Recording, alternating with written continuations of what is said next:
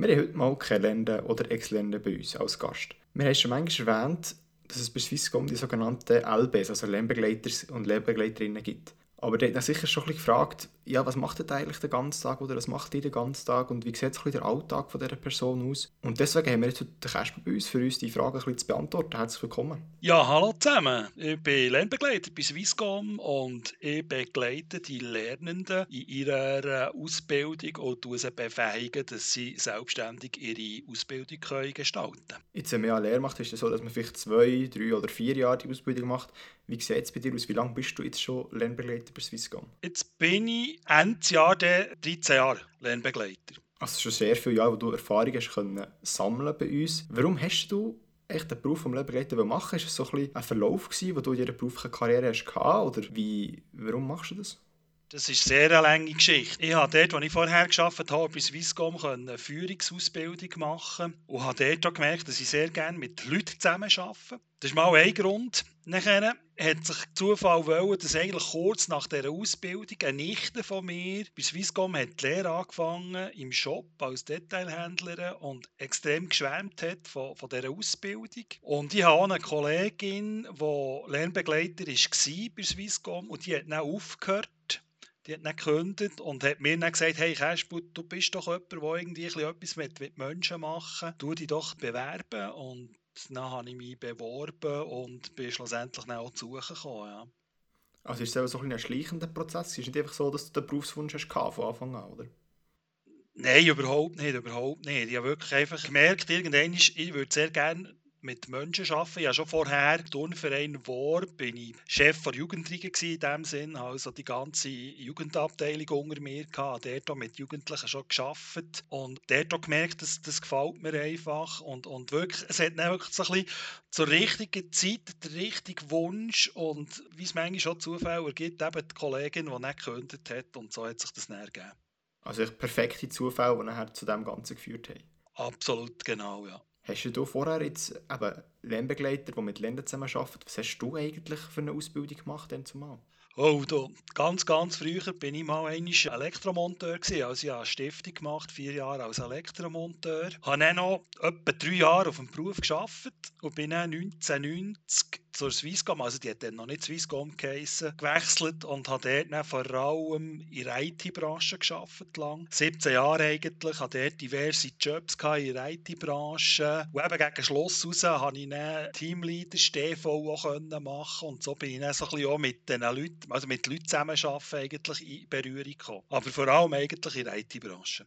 Und jetzt interessiert uns brennend, was du eigentlich tagtäglich machst. Was ist so dein Daily Business? Ja, mein Daily Business ist wirklich einfach mit den Lernenden zusammen sein, eben wirklich, wie es der Name sagt, Lernbegleiter. Das heisst, in unserem System, wo ja die Lernenden ihre Projekte selber suchen, auf dem Marketplace, auf dem elektronischen Marktplatz, wo sie ihre, ihre Lehre selber gestalten, tue ich sie mit ihnen den Weg bestreiten. Das kann man ja nicht am Anfang, wenn man bei uns in die Lehre kommt und dann heisst es, hey, du tust jetzt selber deine Praxisausbildungsplätze im Grunde noch suchen haben die keine Ahnung, wie muss man da vorgehen. Und dann tue ich sie mense met mit ihnen zusammen den Weg gehen, ich tue sie befähigen, dass sie das können, dass sie wirklich wissen, hey, wie kann ich ein Projekt suchen, nach welchen Gesichtspunkten ist der nächste Schritt der richtige Schritt, den ich mache, in, wel, in welches Kompetenzbereich soll ich gehen zum Beispiel. Das sind so die Begleitung, die wir Lernbegleiter mit den Lernenden machen und das passiert eigentlich gängig so ein bisschen im Coaching-Prinzip. Also ein ganz einfaches Beispiel, wenn ein Lernender zu mir kommt und fragt, oh, woher soll ich als nächstes? Was für ein Projekt soll ich machen? Ist als erstes gegen meine Gegenfrage, ja, wo hast du noch offene Kompetenzen? Also wir werden den Lernenden nie sagen, gang doch dorthin oder gang doch dorthin. Also wir müssen probieren befähigen, dass sie auf ihre Fragen, die sie haben, selber Antworten finden. Also sich wirklich ein Begleiten und mehr ein darauf hinweisen, was man noch machen kann und nicht einfach einen Auftrag erteilen, oder wie so das Klassische ist, weißt? Überhaupt nicht Aufträge erteilen, gar nicht. Es ist wirklich ein Coaching, Hilfe zur Selbsthilfe, ja. dass sie selber befähigt sind, schlussendlich die ihre Lehre gestalten können. Ja.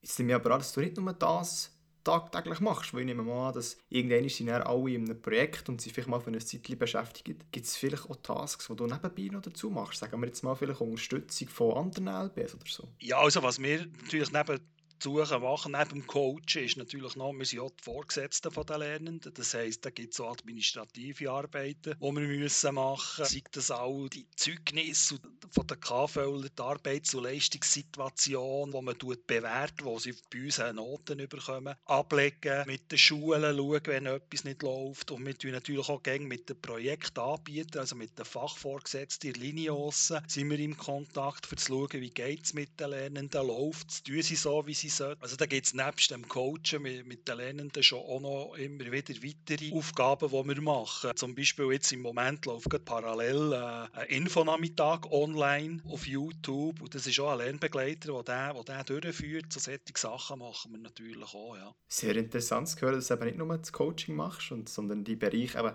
recht viel grösser ist. Jetzt hast du es vorhin auch schon kurz angesprochen, du schaust auch mit den Projektanbietern Linien, wie, sie, wie sich die Länder verhalten, wo sie sich vielleicht noch verbessern können was sie schon sehr gut machen. Wie sieht so ein Gespräch aus, wenn du nachher mit dem Lernenden und mit dem Projektanbieter zusammenhockst und schaust, was man weiter machen kann? So ein Gespräch sieht jedes Mal anders aus. Das ist ja das Spannende die Lernenden führen ja das Gespräch. Führen.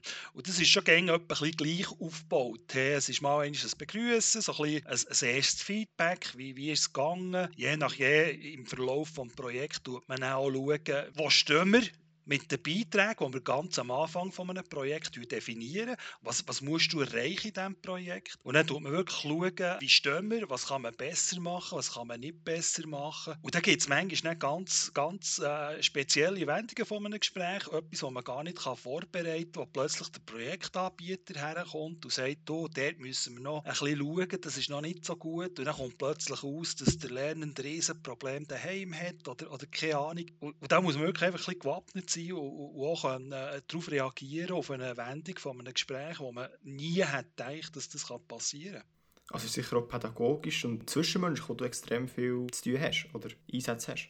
Empathie gegenüber Mitmenschen muss man haben, sonst ist man absolut fehl am Platz als Lernbegleiter. Also man muss wirklich können, können mit den Lernenden können fühlen, was, wie es nicht geht. Man muss können wirklich dort rein fühlen, was dort abgeht. Das ist ja so wahnsinnig mit 16 bis 20, was dort alles geht. Oder? Also da wird man vom Gil zum Mann, vom Mädchen zur Frau, erste Liebe, äh, erste Trennung, irgendwie knatscht mit den Eltern plötzlich, vielleicht sogar alleine wollen wohnen. Da passiert so viel, nebst der Ausbildung. Und da muss man einfach äh, Empathie haben für die Lernenden. Ja.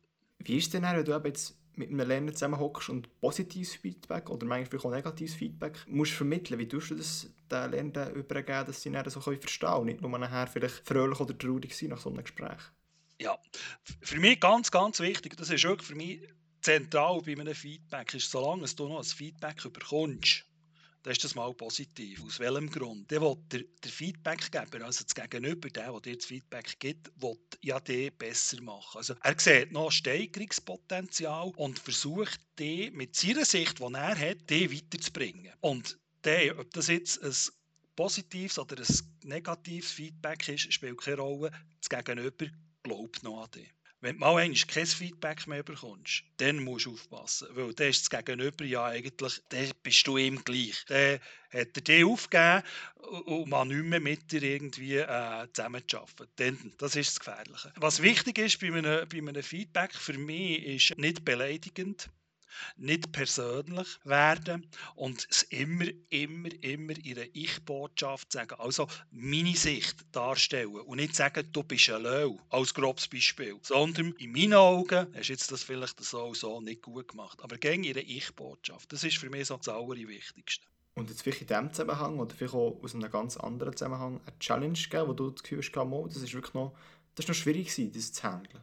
Ja, du, da, da hast du manchmal ganz viele Challenges, die du, musst, die du musst angehen musst. Also, ich hatte mal einen Lernenden, der wirklich daheim äh, gar nicht gut war. Mit, also er ist im Grunde genommen, zusammenfassend, er war 19 und hat die Rolle von der Mutter vom Vater müssen übernehmen, weil die eigentlich nicht mehr daheim war und, und hat müssen noch zur kleinen Tochter, die 6 ist, schauen und, und dort das mit ihm zusammen irgendwie können handeln, dass gleich irgendwie einen gewissen Abschluss kann gemacht werden kann. Das sind schon Herausforderungen, die dich auch daheim noch beschäftigen.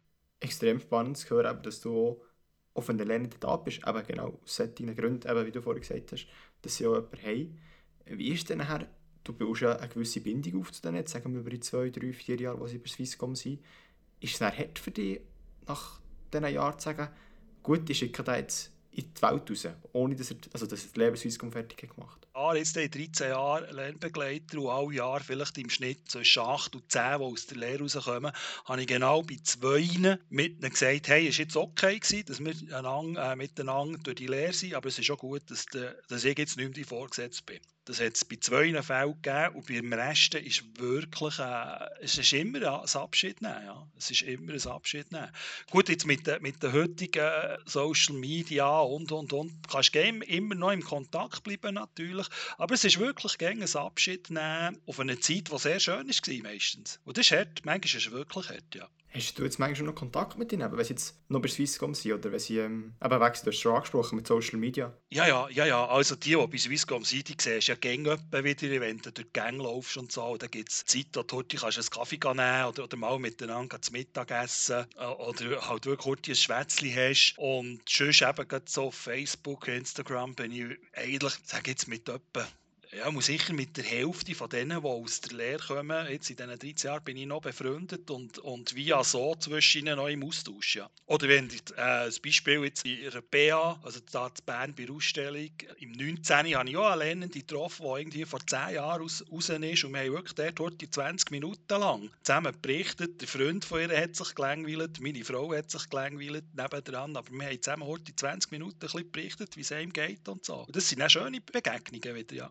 Sehr cool. Jetzt höre eben, dass du immer noch Kontakt mit denen von deinen Lernenden hast. Du jetzt etwas, wo du das Gefühl hast, das ist einer von meinen schönsten Erlebnissen, die ich mit Lernenden gemacht habe? Oder etwas, was für dich raussteht aus diesen 13 Jahren jetzt?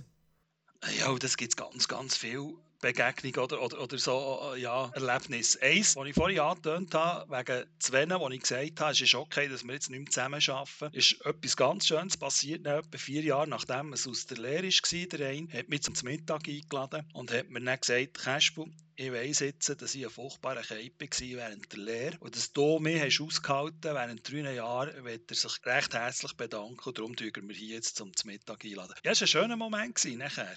Das sind schon fast ein abschließende Worte, die du da erzählt hast, aber so ein cooles Erlebnis. Gibt es vielleicht etwas, was du jetzt gleich nochmal den Zuhörern mitgeben auf ihrem Weg? Ja, also Swisscom lernen, hey Leute, Ihr habt einen Sechser im Lotto gezogen bei uns. Die Welt ist so gross in Swisscom. Ihr könnt so viel erleben. Seid engagiert, seid neugierig, seid vertrauenswürdig, seid mutig. Tut wirklich alles ausprobieren, was man kann. Dann habt ihr wirklich eine absolut geile Zeit erleben bei uns. Aber es braucht euch. Ihr müsst wollen, ihr müsst selber sich engagieren. Dann passieren wunderschöne Sachen. Merci vielmals für die abschließenden Worte, die du uns mitgegeben hast auf unserem Weg. Und uns natürlich auch von deinem Alltag erzählt hast, deine super coolen Erlebnisse mit Lernenden. Oder vielleicht auch die, eben die Challenge-Sachen, die du erzählt hast vorhin. Wir sind aber jetzt leider schon wieder am Ende. Und das wäre es für die heutige Episode vom Zukunftsgestalter. Aber keine Angst, ihr könnt schon nächste Woche wieder bei der nächsten Episode dabei sein.